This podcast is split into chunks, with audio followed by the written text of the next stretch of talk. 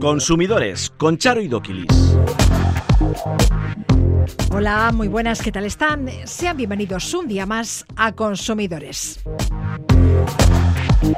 Día del libro. El libro electrónico sigue al alza. La modalidad de préstamo digital ha experimentado un crecimiento excepcional del 33% respecto al año anterior. La Biblioteca Digital de Euskadi, e-Liburutegia, nació en 2014. ¿Qué debo hacer si quiero alquilar uno de los libros, audiolibros o películas que atesora?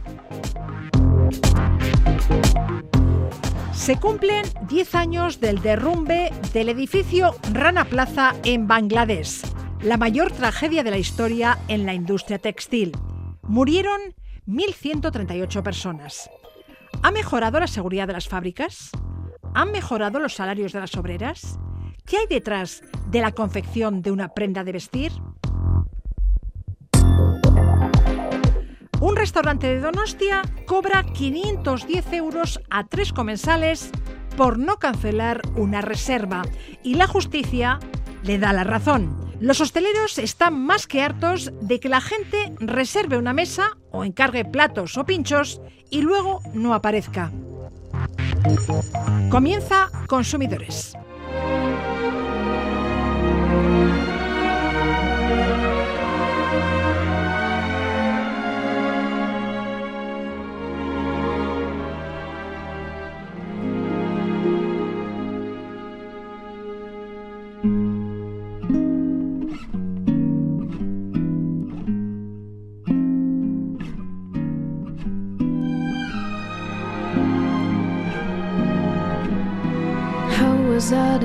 That this was always only just a little game to you? All the time I thought you gave your heart, I thought that I would do the same for you. Tell the truth, I think I should have seen it coming from a mile away. When the words you say are, baby, I'm a fool who thinks it's cool to fall in love. Este domingo se celebra el Día Internacional del Libro. En 2020, como consecuencia de la pandemia, la lectura digital creció de un modo nunca visto. Y 2021 supuso la estabilidad de la lectura digital. ¿Qué ocurrió el año pasado? Se lo preguntamos a Arancha Larrauri, la directora general de Libranda, la principal distribuidora de contenido digital editorial en lengua castellana, que acaba de presentar su informe anual del libro digital. Arancha Egunon. Egunon, buenos días. Arancha, ¿el libro digital sigue en ascenso? Pues sí, sí, sí, sí, sigue en ascenso. Este año pasado, 2022, volvió a crecer. En España creció un 5% y en el, digamos, en el conjunto de los países donde el, libro en castellano pues tiene presencia, ¿no? Latinoamérica, Estados Unidos y el resto del mundo en general, crece un 4. O sea que podemos decir que, que, va, que sigue creciendo, sigue en ascenso. De todos modos, el dominio del libro en papel es claro. Solo el 6,6% de los libros que se leen en el Estado tienen formato digital. Sí, pero ahí hay un matiz importante que yo creo que vale la pena que lo, que lo digamos, lo comentemos. Es verdad que si tú miras el total de la oferta de libro papel comparada con la, en cuanto a venta, ¿eh? la venta de libro papel con la del digital, ese es el 6,6% que has comentado. Pero es verdad que es difícil compararlo así, porque hay muchos libros en papel que no están digitalizados, ¿no? Entonces no estamos comparando exactamente digamos, eh, los libros, eh, los mismos libros. Si cogemos libros, eh, novedades, ¿no? Libros uno a uno, libros nuevos que van saliendo, libros que se van publicando, y comparamos lo que se vende en digital, estamos hablando de cuotas mucho más altas. Estamos viendo, por ejemplo, cuotas de, de 20, 25, incluso alguno, algún género, del 40. Es decir, que en las novedades, el, de cada 100 libros que se venden, puede ser que 25, entre 25 y 40 de ellos, de esos 100, sean digitales. Eh, eso cambia un poco la perspectiva, ¿no? Porque si lo vemos en total, es verdad que es de 6,6, pero si vamos viendo la realidad de las novedades, eh, podemos decir que, es más alta la cuota. ¿Y a través de qué canales acceden los lectores al libro digital? ¿A través de las plataformas internacionales como Amazon, Apple, Google? ¿O a través de librerías, de bibliotecas, de plataformas de suscripción? Tenemos, ahí es, afortunadamente, la gente diversifica mucho el canal, no, no está muy concentrado, no está tan concentrado. Es cierto que las grandes plataformas como las que he mencionado, Amazon, eh, Kobo, Apple, pues tienen, eh, tienen eh, o Google, ¿no? Tienen la mayoría de, de, las, de los lectores pero en, en, nuestro país, en, nuestro, país se ha diversificado mucho hacia también el canal de librerías, por ejemplo, que tiene un 16% de, de cuota de mercado, que es muy alto comparado con, países de habla, de habla inglesa, por ejemplo, ¿no? donde el predominio de Amazon es mucho más mayor. Y también tenemos la, la suerte de, de contar con proyectos bibliotecarios muy interesantes en, todo el Estado español, ¿no? Desde el, proyecto de Biblio del Ministerio, en caso del País Vasco, del Gobierno Vasco, el Librotegia, en el caso de Cataluña, por ejemplo, Biblio Digital, y mucha gente está, eh, cada vez más, está acudiendo también a las bibliotecas públicas digitales, con lo cual es sano, es un ecosistema sano en ese sentido, que, va, que, que no está muy concentrado. Sí, precisamente uno de los aspectos que destacáis en este informe es que el préstamo digital en bibliotecas ha tenido un gran crecimiento con respecto al año anterior.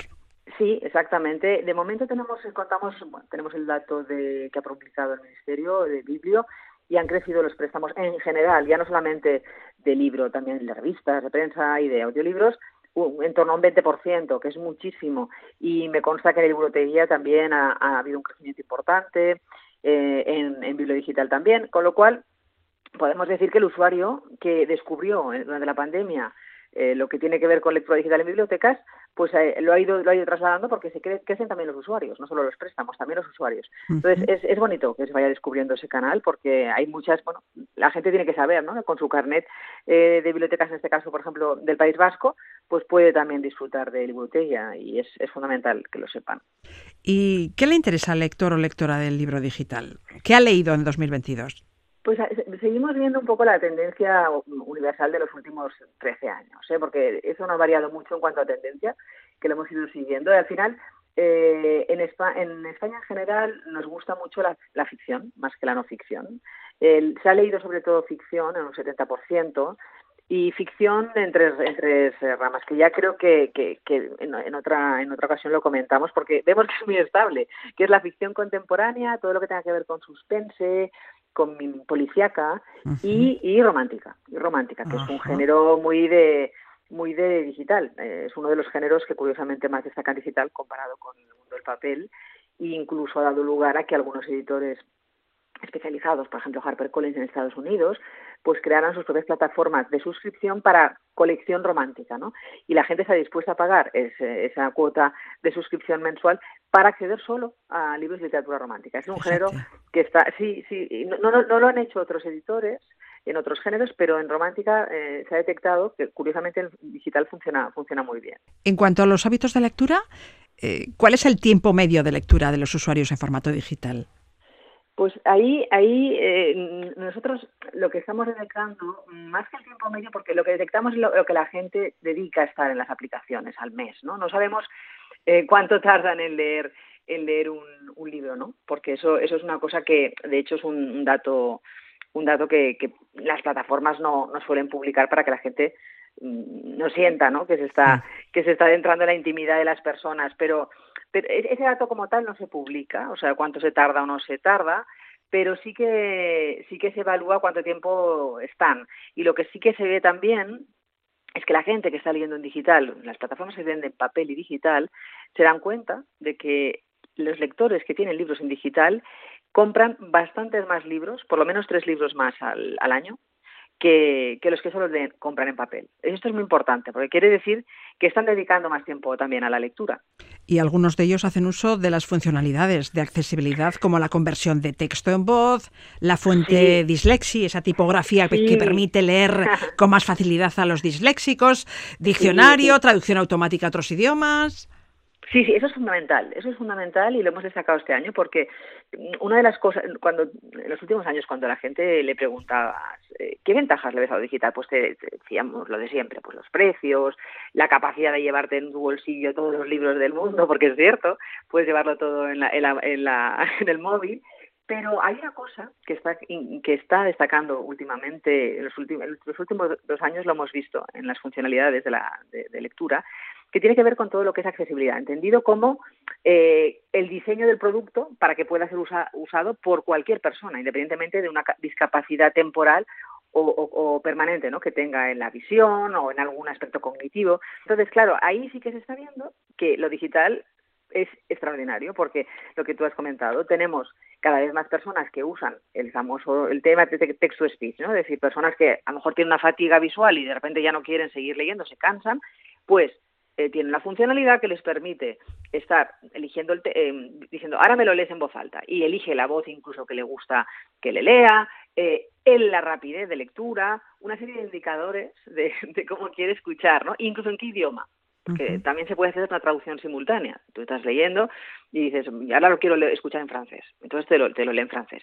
Eh, temas, por ejemplo, de la, fuente, Open Dyslexic, y otras cuatro o cinco fuentes más que hemos incorporado que es fundamental. Estamos viendo que la gente las usa mucho porque hay personas que no podían acceder a un libro de papel, pues no tenían esa posibilidad. Y otra cosa muy bonita también es que se han incorporado muchas funcionalidades en las aplicaciones de lectura eh, de a un nivel de sutileza enorme, ¿no? Porque puedes elegir la distancia entre las palabras, entre las letras, el, el, grosor y peso de las letras para que sea más o menos eh, eh, gruesa la, tipología o no, la distancia entre las entre los párrafos, las líneas, eh, todo eso ha llegado a un nivel de detalle que la lectura es muy cómoda para cualquier persona y se la adapta a su gusto. Otra cosa fundamental, que aquí muy pocas aplicaciones lo tienen, pero, pero es que es, fundamental, es que la gente pues se hace sus anotaciones, sus subrayados en la página y antes eh, tenía siempre que acudir ahí a mirar eh, esas notas, esos subrayados. Y ahora ya se permite la exportación de todo, es decir, tú puedes tener, incluso en las bibliotecas públicas, esto es muy útil, porque claro, en la biblioteca pública tú tienes un libro prestado, entonces tú marcas ahí tus notas, tus subrayados, dices si hay algo que te ha gustado, o si es un libro que en el que has estudiado algún tema, y te puedes luego exportar y llevar a tu correo o a tu red social, a donde quieras, todas esas notas y esos marcadores. Eso es muy, muy importante, porque el libro se queda en la biblioteca, pero todo tu conocimiento, no tu conocimiento, por supuesto. Sí, tus reflexiones, tus anotaciones, sí, sí, Las anotaciones no se quedan en la biblioteca, te las puedes llevar, ¿no? Y eso es, eso es también una, una funcionalidad muy, muy importante. En fin, ¿qué es la riqueza de lo digital? Que tenemos que aprovechar eso, ¿no? Esta es una de las ventajas del libro digital, eh, la incorporación de estas funcionalidades. Otra, como decías antes, es su precio. El libro electrónico es entre un 40 y un 60% más barato que el libro en papel pues sí, eso también ayuda, ayuda mucho a, su, digamos, al éxito, eh, en el sentido de que la gente, pues cada vez tenemos, eh, estamos viendo cómo están las situaciones de las familias económicas y, cualquier ahorro es bueno, ¿no? Entonces el, libro digital es más barato, tanto, las novedades normalmente suelen ser un, un 40% más, más baratas y los libros de fondo, aquellos que tienen más de un año, que se llaman libros de fondo, pues hasta un 60%. Hablando de precios, en 2022 los precios se han mantenido, han subido, han bajado. Han subido, han, subido, un poco. Qué raro. todo ha subido, claro. todo, todo, o sea, incluso, incluso hasta ahí ha llegado, ¿eh? Hasta ahí ha llegado. No, no ha subido en la proporción que, que han subido otras cosas, pero sí, ha subido, ha subido también. Aunque vuestro estudio está exclusivamente focalizado en el libro y la lectura digital, este año habéis añadido una nueva sección dedicada a los audiolibros por su naturaleza digital y por su contribución a la difusión de los libros y la literatura a través de la escucha. Un mercado que también va a más. También, también. O sea, estamos hablando de un 50, pero eh, es verdad que lleva menos años. Se empezó toda la industria del audio en España empezó en el 2017, a, digamos, a ponerse las pilas como sector editorial para digitalizar audiolibros. ¿no? Hay menos audiolibros que, que ebooks, todavía es mucho más caro producir un audiolibro, muchísimo más caro. Entonces, bueno, el ritmo de catálogo no es tan, de crecimiento del catálogo no es tan grande, pero el crecimiento es asombroso. O sea, estamos hablando de 50 y el pronóstico, porque es un país España que le, la escucha, pues ya estamos muy acostumbrados a radio, por ejemplo, ¿no? Eh, a los podcasts, a, lo que es la escucha nos gusta y, y, de ahí que, esta categoría pues eh, esté, yendo, esté yendo más. Ya. Arancha, ¿cuál es el futuro del libro electrónico? Uy, eh, tiene, digamos que siempre, mira, han pasado 13 años, pero me sigue dando la sensación de que estamos como, como en pañales todavía, ¿eh? O sea, porque creo que va a pasar por muchas cosas, va a pasar por incorporación de elementos, eh, por ejemplo, de inteligencia artificial. Inteligencia artificial entendida ¿Cómo puede la inteligencia artificial ayudar durante el proceso lector? Justamente para la accesibilidad. ¿eh? Pues, por ejemplo, ayer eh, una cosa muy muy bonita, hablaba con unos, unos compañeros de posibilidades de, se están empezando a experimentar, de que tú estés, por ejemplo, leyendo una novela, en este caso hablábamos de novela de la ficción, ¿no? Y, y, tengas un asistente que estés contigo acompañando, un asistente de inteligencia artificial y tú le digas, uy, este personaje, por ejemplo, Manolo se llama, ¿no? Este Manolo, ¿quién era? Porque ya no me acuerdo, porque estás en el capítulo 20 y no te acuerdas lo que hizo el Manolo. Entonces dice, pues Manolo en el capítulo 3, acuérdate que, que mató a tal. Y dices, ostras, pues esto es una... Sí, claro, porque a veces te olvides, es un ejemplo, ¿eh? Sí, sí, sí, Y tienes que andar mirando, ¡ay, este quién era! ¿Dónde estaba? Y luego no te da tiempo, no te apetece mirar para atrás a ver quién era. Pues claro, tú tienes un, un asistente que le dices, pero vamos a ver, eh, en este, este pueblo, ¿dónde estaba? Y entonces te lo dice. Por ejemplo, son ejemplos. ¿eh? todos esos experimentos van, van, a, van a hacerse, van a hacerse y, mientras sean para que la gente disfrute de la lectura, son bienvenidos. Eso, por ejemplo, la accesibilidad que hemos dicho va a ser muy importante porque hay una directiva europea eh, que una directiva europea que tiene que aplicarse en todos los Estados miembros antes de junio del 25 de 2025, que dice que todas las plataformas, contenidos digitales y en específico el mundo del libro tienen que ser accesibles. Y eso tiene una serie de requisitos. Todas estas funcionalidades que hemos dicho, por ejemplo, son de accesibilidad, pero hay que hacer muchas más. Bueno, pues eh, seguiremos atentos al desarrollo del libro digital. Arancha Larrauri, directora general de Libranda, mil gracias por atendernos. Mil gracias a vosotros. Un abrazo.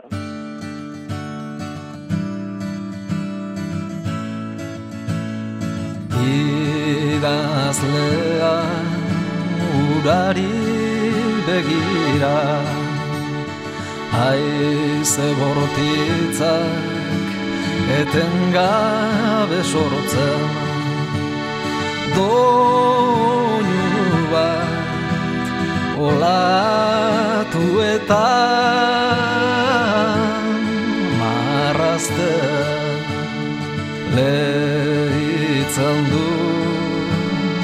ura zal artegan Beazunak neurtitzak zorrozten Dantzarien oinotxak aidean Urgainean Nos contaba la directora de Libranda que en 2022 habían aumentado las ventas y los préstamos de libros electrónicos. ¿Habrá constatado este crecimiento la Biblioteca Digital de Euskadi, el Libruteguía? Miquel Aispuru, director de Patrimonio Cultural del Gobierno Vasco, ¿qué tal? Hola, muy bien. La Biblioteca Digital de Euskadi cerró 2020 con cifras récord, 60.000 usuarios y 167.000 préstamos. Pero aquel año fue anormal, fue el año de la pandemia, el del confinamiento. Desde entonces, ¿el préstamo de libros electrónicos en Euskadi ha ido a más o se ha estancado? Mm, ha bajado, el préstamo ha bajado un poquito, eh, aunque es verdad que si lo comparamos con el 2019, eh, prácticamente se ha doblado. Pero, es, eh, pero el 2020 fue un año excepcional por, por, la pandemia y éramos muy conscientes de que esas cifras no se podían mantener. ¿Cuántos usuarios y cuántos préstamos se registraron en el Ibruteguía durante 2022? Bueno, el año pasado tuvimos eh, aproximadamente, es un número cambiante porque eh, el número de socios se puede oscilar pues si sean las bajas, ¿no? Pero aproximadamente las cifras que has mencionado, eh, eh 58.000 de usuarios y el, el, número de préstamos de 167.000. Uh ¿Cuál es el perfil del usuario de Libruteguía? ¿Es hombre, mujer, joven, adulto? ¿Es mayoritariamente guipuzcoano, vizcaíno a la vez? ¿Vive en las capitales eh, o en el entorno rural? Bueno, eh, claro, eh, tendremos que distinguir. A ver, el perfil eh, más evidente es, es mujer de mediana edad. Eso es muy, eso es muy claro. Y luego, si miramos a los números absolutos, obviamente es, un, es una lectora que vive en las capitales. Pero si mm, hacemos una comparación por población, las poblaciones que porcentualmente tienen más lectores son las poblaciones de pequeño tamaño. Pues, eh, Abacisqueta o Guipúzcoa, o Maruri, o Meñaca, o Samaniego, son o Mundaca son las poblaciones que porcentualmente tienen más lectoras en la, en la biblioteca digital. Por curiosidad, eh, ¿qué libros fueron los más demandados el año pasado? Eh, bueno, nosotros distinguimos eh, en euskera y en castellano y, eh, en, cast y en ambos casos eh, yo mm, subrayaría do dos elementos, ¿no? Uno, eh, la presencia abrumadora de, de escritoras en, en, ambos idiomas eh, y luego son, pues bueno, la presencia también abrumadora de la literatura. O sea, el libro de guía, aunque también tiene libros de ensayo o de otras modalidades, eh, el libro más prestado es un libro de literatura. Entonces, en ¿Novelas? sí, novelas, sí. Ajá, ajá. En el caso, no siempre, ¿eh? pero vamos. Pero en castellano los más prestados fueron El libro negro de las horas de Eva García o sea, de Usturi, eh, La bestia de Carmen Mola, aunque ya sabemos, Carmen Mola es el seudónimo de tres hombres, uh -huh. Eh, Sira de María eh, Dueñas o Los últimos días de Berlín de Paloma Sánchez de Garnica. Eh, y en euskera, el libro más, prest más prestado es el Miñán, de Amechar Zayus e Ibrahim eh, Baide, y luego están Ede Rodríguez, con Ere Kuntzako Materialak, Crimen Uribe, con Isurden eh, Aurreko eh, Bizitza, eh, luego están eh, Carmele Jayo, que tiene varias obras entre los más leídos, Aitaren Echea, eh, o Amaren Escúa, eh, Alain Aguirre, que también tiene dos libros de los dos primeros, o Jayone Osoro con Ezequiel, que también es un libro que se repite mucho en todos los últimos años. Uh -huh. Y el Liburuteguía ofrece también películas. ¿Fueron también miles los filmes que se prestaron el año pasado? No, eh, no, porque eh, yo creo que los socios de la, de la red de biblioteca eh, fundamentalmente lo que aprecian es eh, la posibilidad de consultar eh, los libros muy actuales en formato electrónico, mientras que digamos, nuestro ámbito cinematográfico son películas que no están en los circuitos comerciales y por tanto digamos el, la capacidad de atracción de, de espectadores es, es, mucho menor. menor. Ofertan también audiolibros, ¿no? ¿Tienen demanda? Eh, sí, bueno, cuando surgió el libro eh, se compró un primer paquete de, audiolibros eh, en castellano, eh, porque era, en aquel momento es prácticamente eh, lo que había, y este año estamos introduciendo algunos audiolibros en euskera. Y sí, no, tiene una no es una demanda tan alta como la de los libros en papel, o en este caso los libros electrónicos, pero sí tiene, sí tiene cierto tiene cierto espacio y lo que estamos testeando ahora es si verdaderamente merece que desde las instituciones públicas hagamos un esfuerzo mmm, en favor de los audiolibros o mmm, verdaderamente dediquemos nuestros, nuestra atención a lo que es el, bueno, el libro papel o el libro electrónico. El proyecto de Liburuteguía nació en noviembre de 2014 con el objetivo de ofrecer un consumo organizado de contenidos digitales que respetase los derechos de autor. ¿Cuántos libros, audiolibros y películas atesora hoy el Liburuteguía?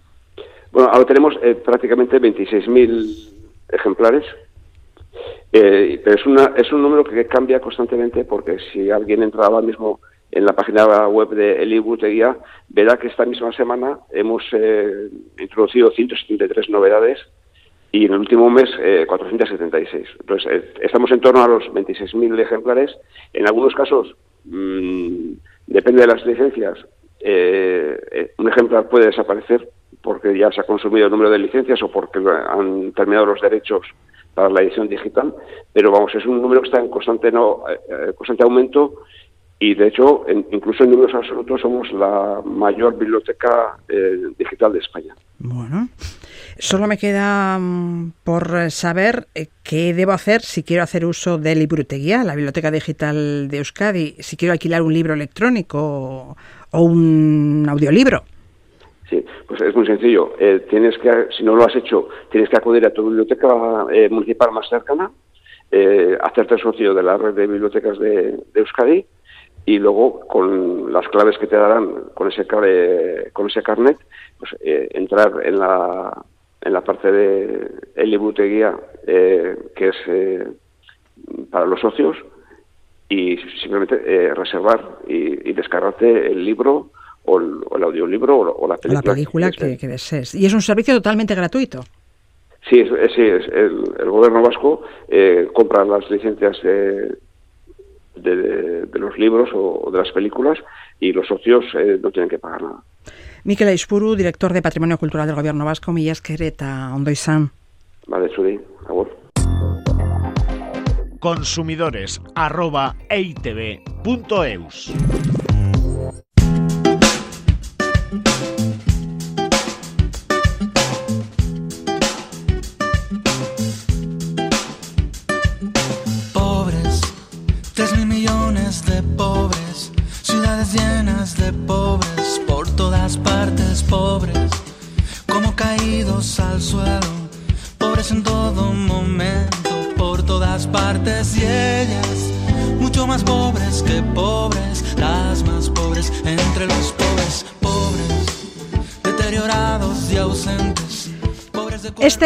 24 de abril se cumplen 10 años del derrumbe del edificio Rana Plaza, un complejo de nueve plantas con varios talleres textiles en Dhaka, la capital de Bangladesh.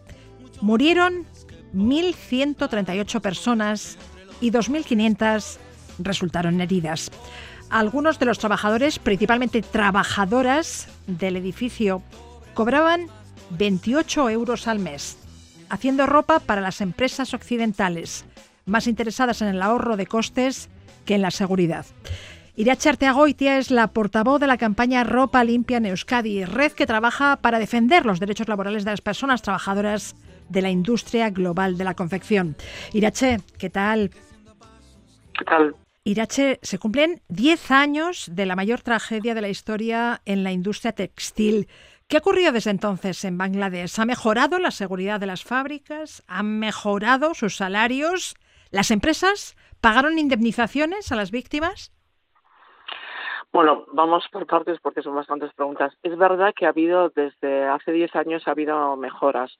Efectivamente, tras el derrumbe de Rana Plaza, mm, bueno, pues eh, a través de una campaña internacional y, bueno, pues conseguimos que que hasta 195 eh, marcas eh, firmaran el acuerdo de seguridad contra incendios en las fábricas de Bangladesh. Es verdad que llevábamos dos años previos al derrumbe de Rana Plaza que estábamos intentando que las marcas lo firmaran. Pero como es un acuerdo legalmente vinculante, eh, las marcas no lo querían firmar. ¿Qué es esto de legalmente vinculante? Y esto es importante matizarlo.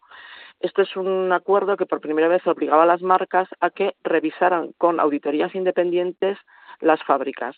Si había problemas de seguridad, las marcas tenían que pagar primero las auditorías y luego remediar esos problemas que había.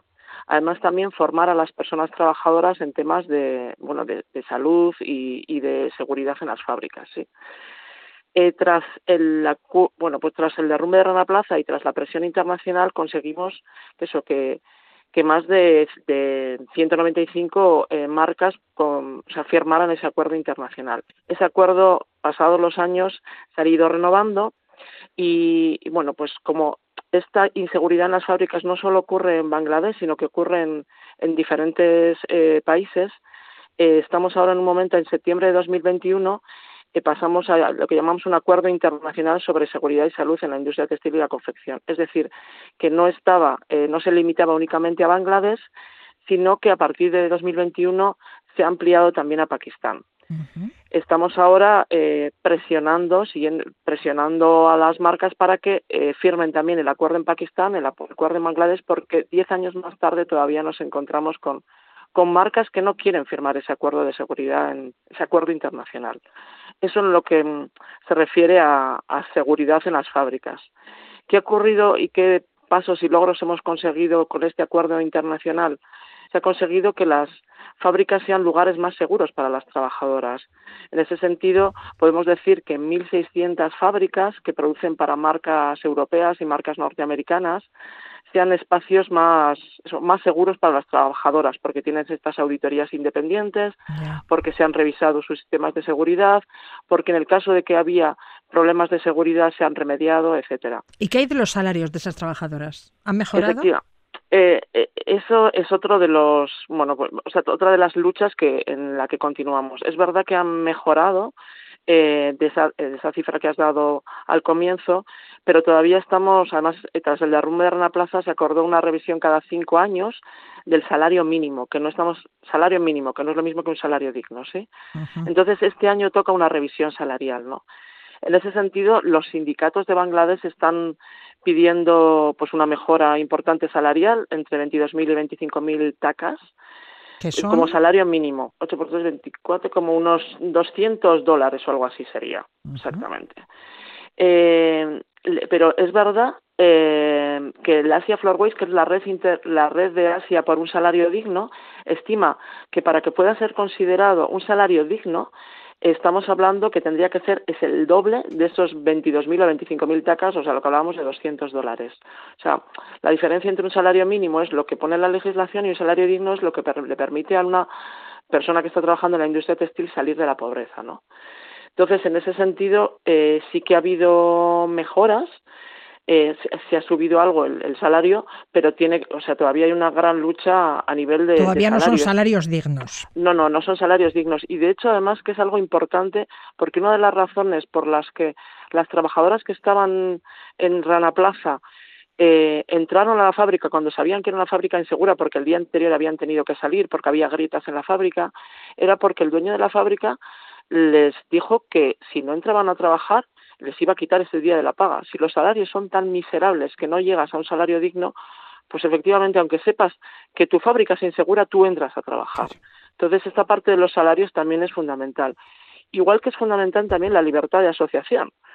Si en las fábricas que había en Rana Plaza hubiera habido sindicatos, estos sindicatos podrían haber presionado a los dueños de las fábricas y a las marcas para que decirles estamos mm, trabajando en condiciones inseguras, no queremos seguir trabajando aquí.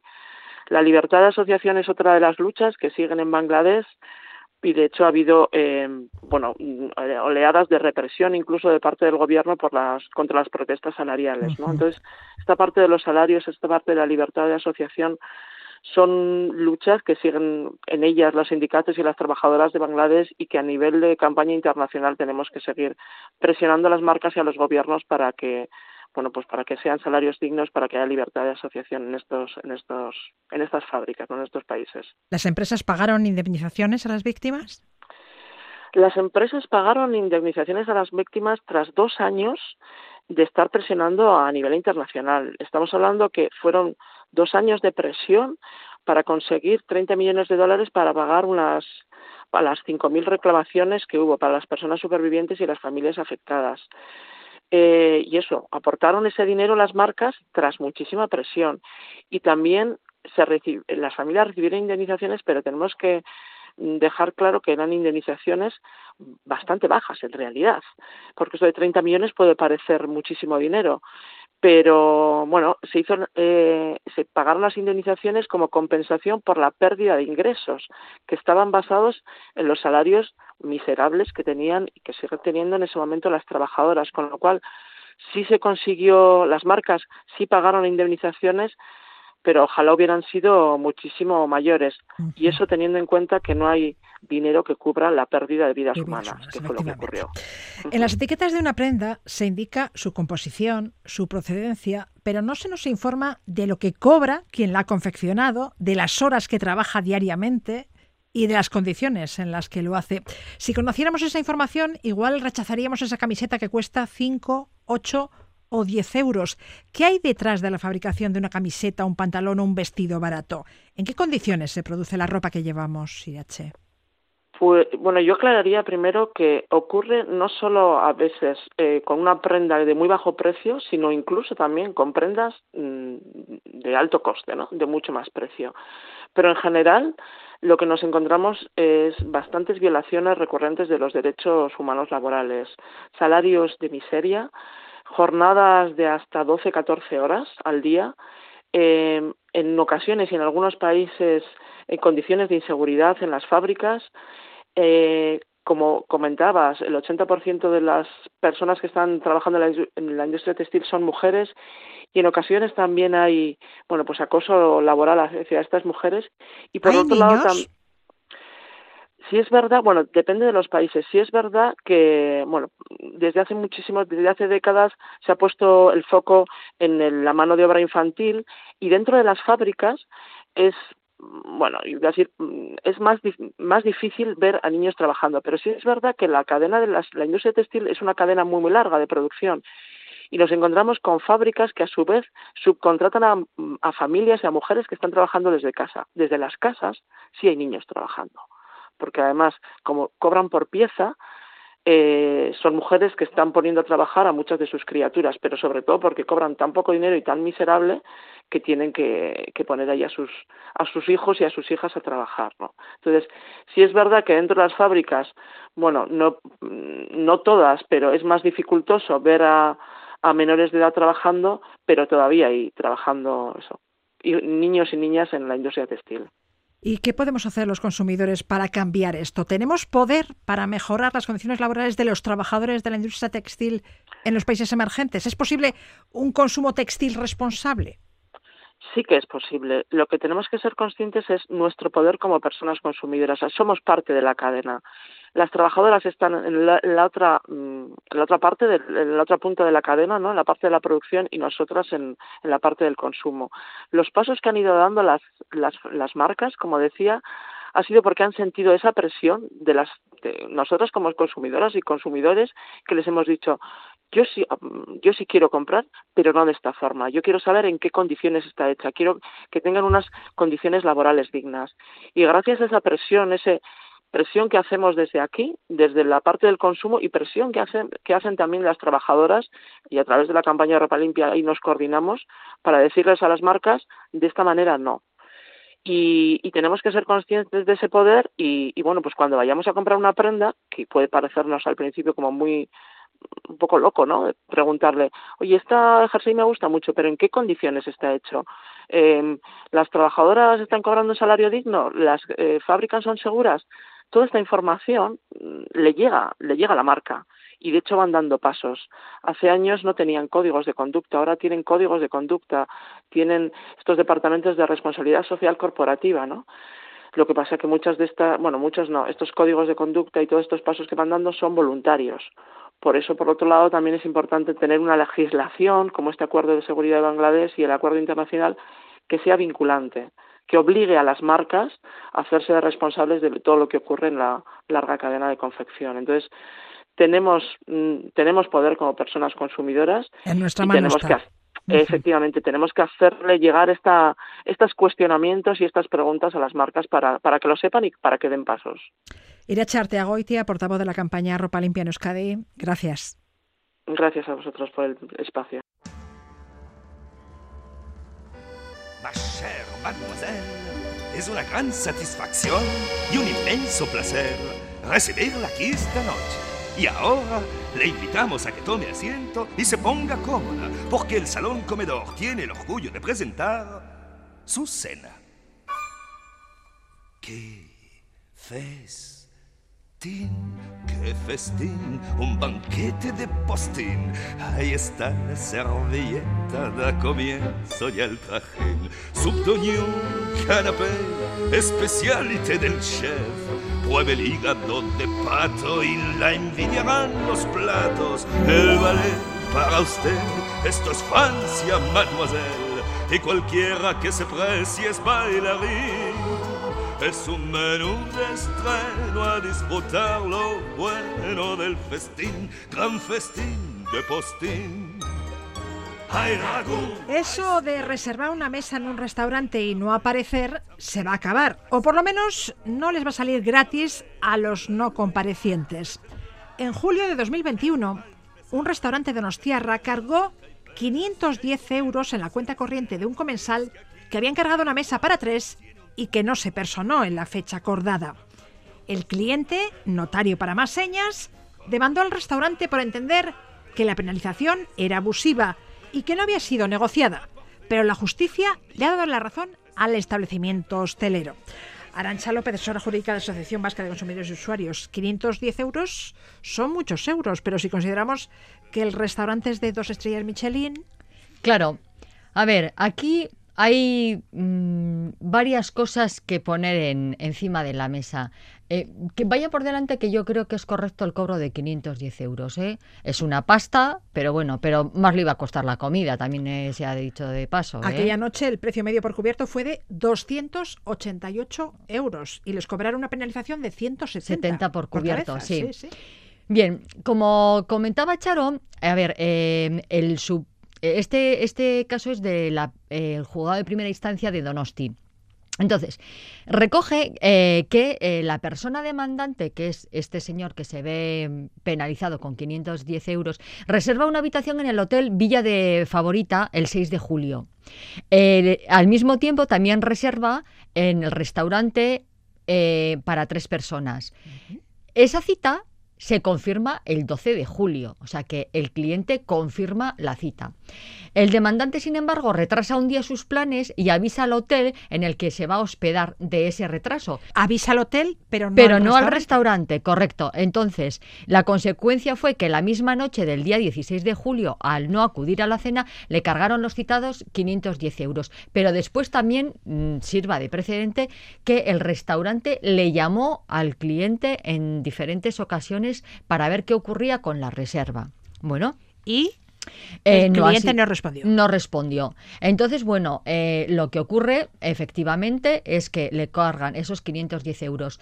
El cliente, mm, no satisfecho, ah, demanda al, al restaurante, indicando que es totalmente abusivo el que le cobren ese importe. Bueno, el juzgado eh, ha tenido en cuenta muchos argumentos, pero básicamente hay que tener en cuenta, desde mi punto de vista, uno importante, y es que la contratación de esta, de esta reserva no se hace telefónicamente.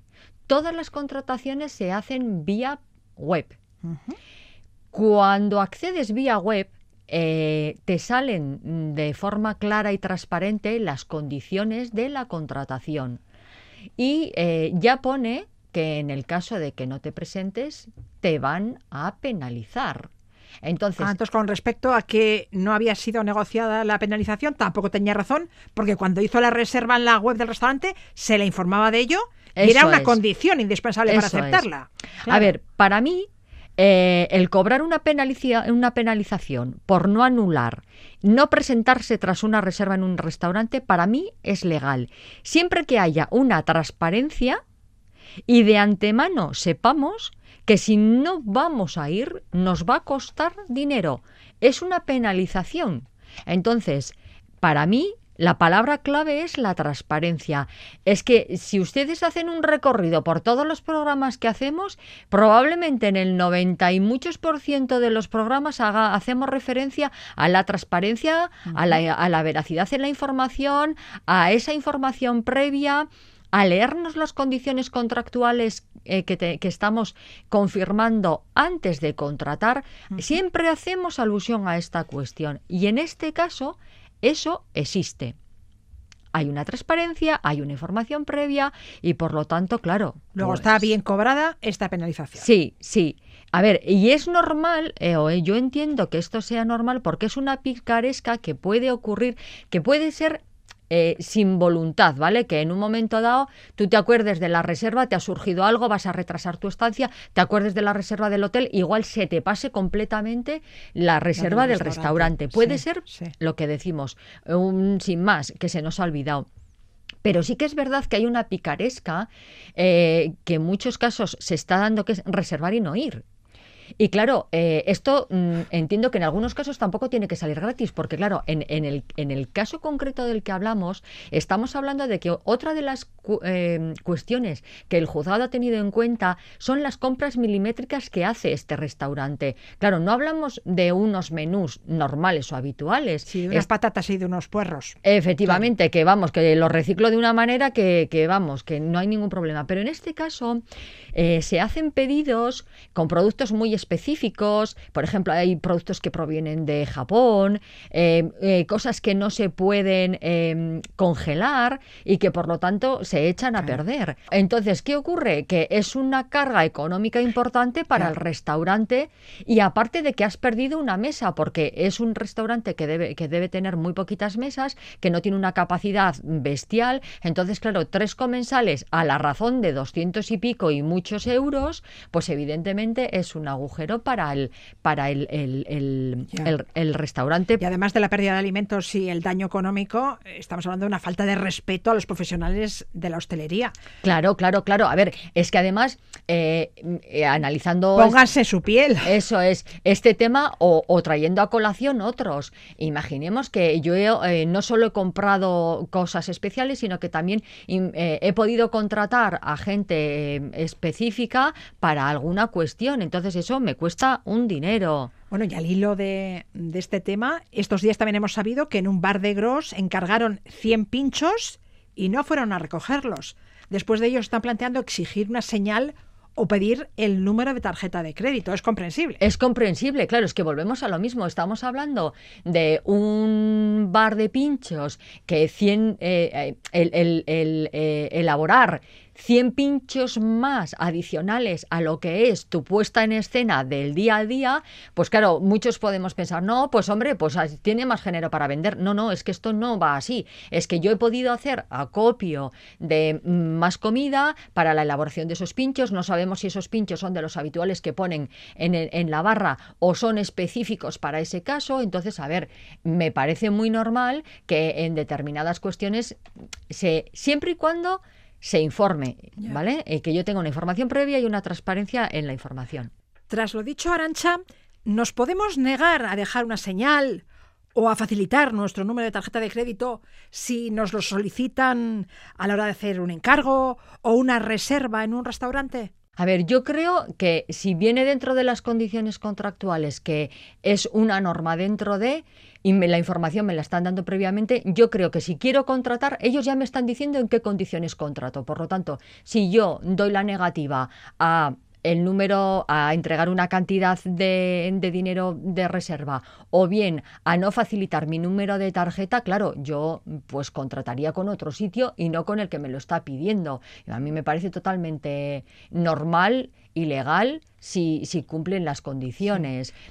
A ver, entendemos que de esos datos, volvemos a lo mismo, hay una protección, no se va a hacer un mal uso, etcétera, etcétera, ¿de acuerdo? Estamos hablando de lo que es la propia reserva para que no se den los casos como el que hemos planteado. Ahora, también a mí me gustaría que se tuviera en cuenta una cosa. Esto tiene que ser un arma de ida y vuelta, de doble sentido. ¿Por qué? Porque eh, yo entiendo que tiene que haber una reciprocidad. Es decir, ¿qué pasa si yo realizo una reserva en un sitio y cuando me presento en el restaurante, esa reserva no la han cogido.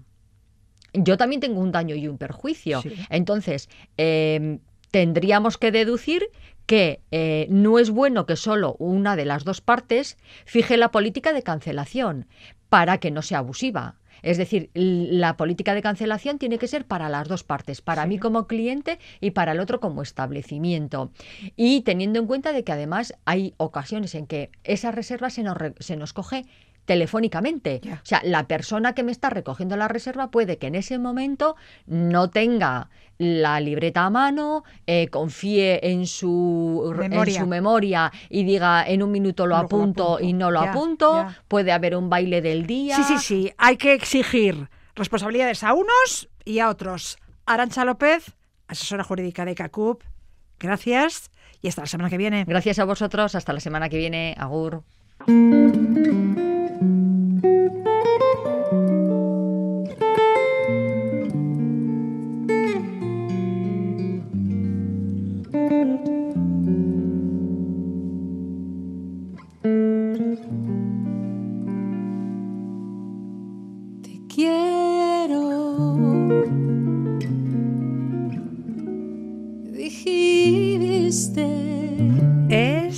Sole Jiménez, que regresa a los escenarios con su nueva gira Celebración. Lleva ya 40 años en el mundo de la canción y el viernes 26 de mayo actuará en el Teatro Principal de Vitoria Gasteiz. Con ella les dejamos. La torna estrearte, Onda y San. Un fuerte latido después un suspiro y luego el chasquido de un beso febril.